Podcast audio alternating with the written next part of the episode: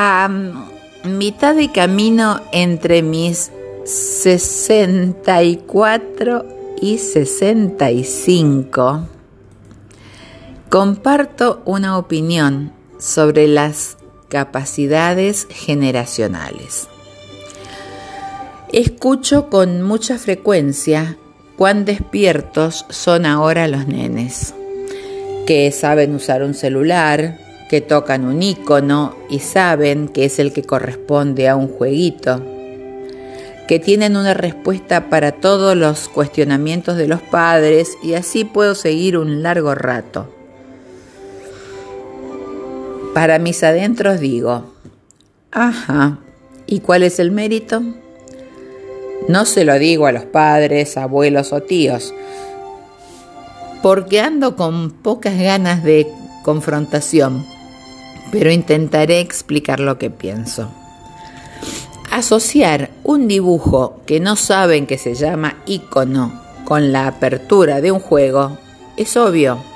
Eso lo hacían con su sonajero o con los móviles que les poníamos a los nenes en la cuna. Contestar a mayores cuando se tiene libertad absoluta es imprescindible y obligatorio, aunque sería mejor un poquito de buena educación, modales o respeto, pero hoy no me meto en ese tema. A donde quiero llegar es a las personas que tenemos 50 años y más, porque somos privilegiados partícipes necesarios del enorme y más trascendental cambio de la historia de la humanidad que se haya imaginado alguien mientras leía a Rad Bradbury. Somos aquellos que nacieron algunos hasta sin televisión y hoy vemos series por Netflix o Amazon desde la tablet. Los que usábamos el teléfono a disco, sí, a disco, para hacer llamadas interurbanas por medio de una operadora generalmente de mal carácter, que nos tomaba el pedido de llamada y nos decía, tiempo de espera condicional.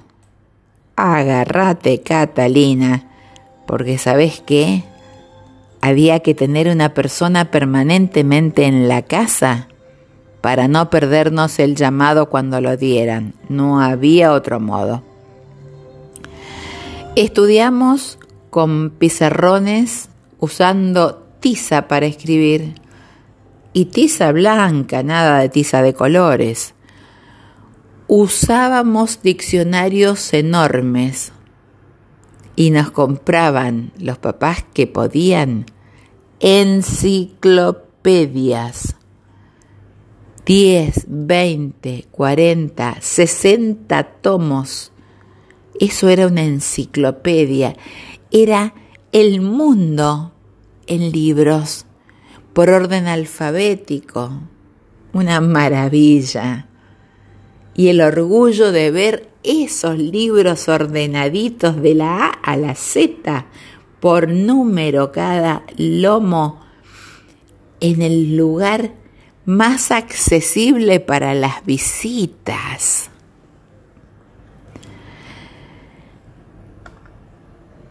Escribíamos con lapiceras plumas que tenían un depósito que se cargaba de tinta.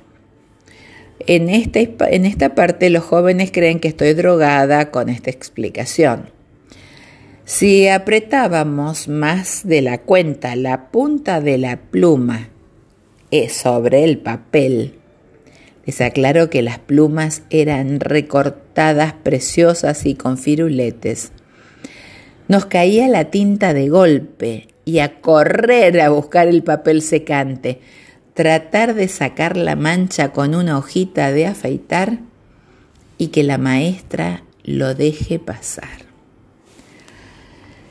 Ahora no tenemos el menor problema en usar un lápiz óptico, el mouse inalámbrico o el puntero láser.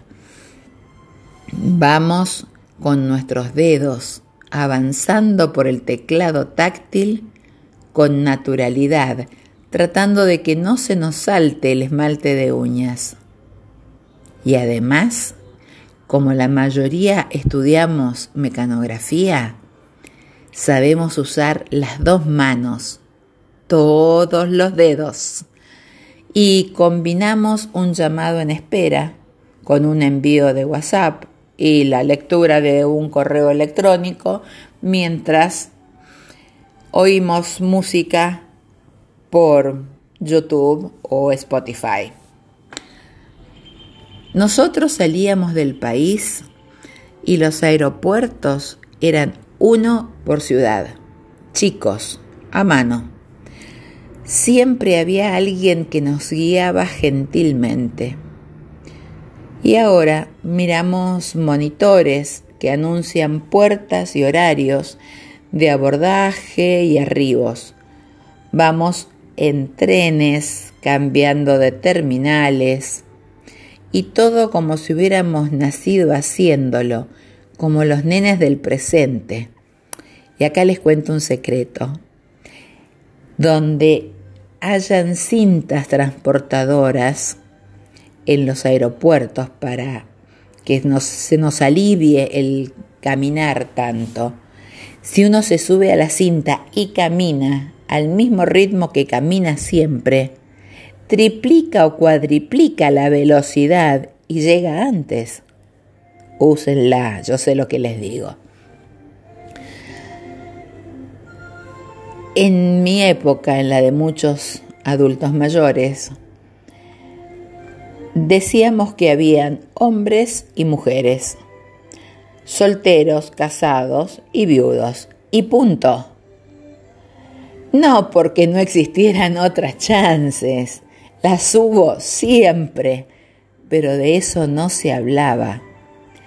Y verdaderamente, verdaderamente era muy mal vista cualquier otra opción. Hoy, nuestro amigo con familia ensamblada puede contarnos que su pareja travesti va a venir a tomar el té y no pasa nada más que la preocupación por averiguar si la panadería estará abierta a la tarde o hay que ir ya. No éramos de respuestas rápidas y crudas con nuestros mayores, no porque faltara inteligencia, sino porque nos criaron escuchen, en mesas apartes. Acá la de los mayores y ahí la de los niños, nos decían. Vos no opinás, es no porque no y porque soy tu padre y basta, no se discute. Y nuestras cabezas eran cocteleras de palabras no dichas, pero guardábamos silencio.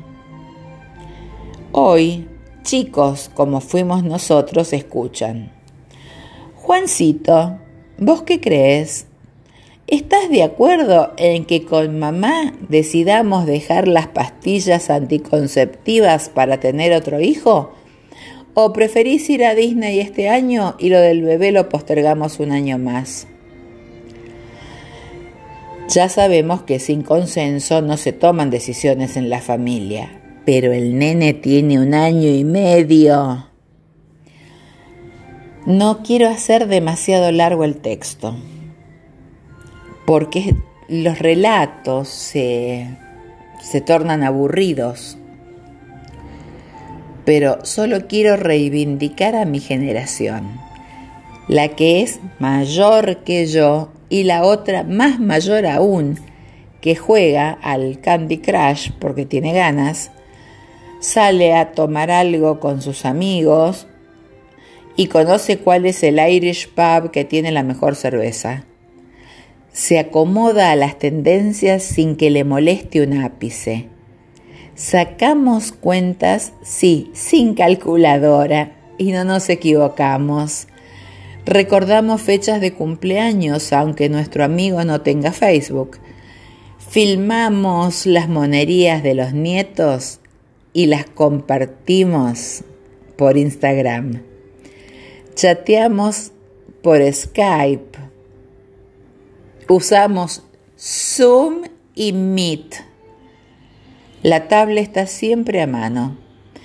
Descargamos fotos de la tarjeta de memoria de la máquina digital, manejamos autos con caja automática, GPS y sensores para no chocar al auto de atrás. Compramos por la red lo que queremos, enviamos dinero por Western Union o directamente hacemos una transferencia por home banking. Pagamos por débito directo las facturas para aprovechar el tiempo en cuidar las plantas o charlar con una vecina.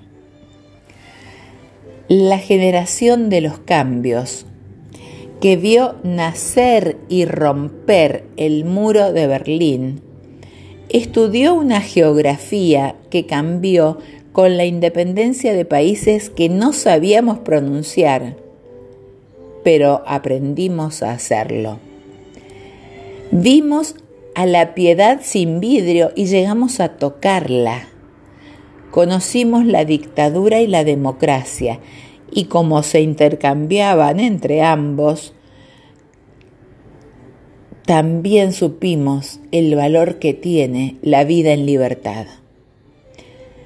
Firmábamos con lapicera el DNI, nos pintaban el pulgar para estamparlo, somos los que cuando la Olivetti o la Remington se quedaban sin tinta en la cinta, nos obligaba a postergar la idea o recurrir a un cuaderno para escribir y no olvidar. Nuestra capacidad de adaptación a los enormes cambios es maravillosa, es incomparable. ¿Saben algo? Es para honrar somos abuelos subiendo a juego con zapatillas, contando cuentos de zombies, conociendo los juguetes de las cajitas felices.